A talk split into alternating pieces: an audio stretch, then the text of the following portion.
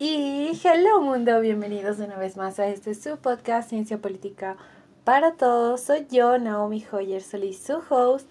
Y en el episodio de hoy vamos a repasar el concepto de poder desde la perspectiva de eh, Michael Foucault o Michael Foucault, como quieran decirle, o como lo lean, dependiendo, bueno, dependiendo de todo.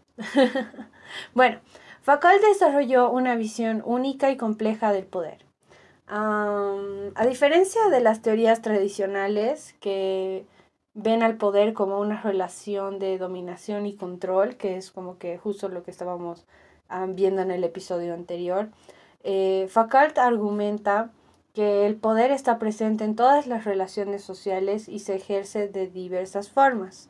Según Foucault, el poder es solo no es solo represivo, perdón, sino también productivo ya que moldea y controla las prácticas sociales y los cuerpos individuales.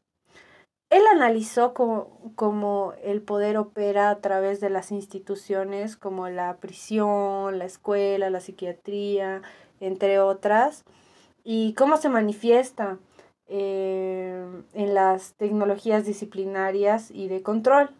Su enfoque ayuda a comprender cómo las normas, discursos y, mecanismos de vigilancia y disciplina influyen en una conformación del comportamiento y de identidades sociales.